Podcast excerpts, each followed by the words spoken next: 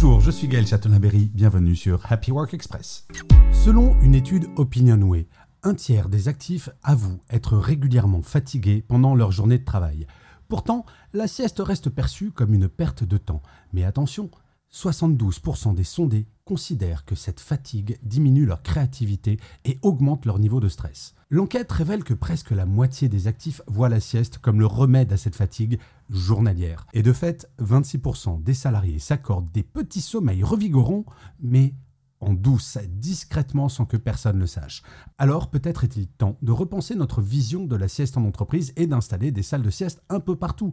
Pour beaucoup, elle semble être la clé d'un travail plus épanoui productif. Une micro-sieste de 20 minutes, je vous assure, ça fonctionne pour avoir de l'énergie. Merci d'avoir écouté cet épisode. N'hésitez surtout pas à vous abonner. Vous serez tenu au courant du chiffre du jour de demain.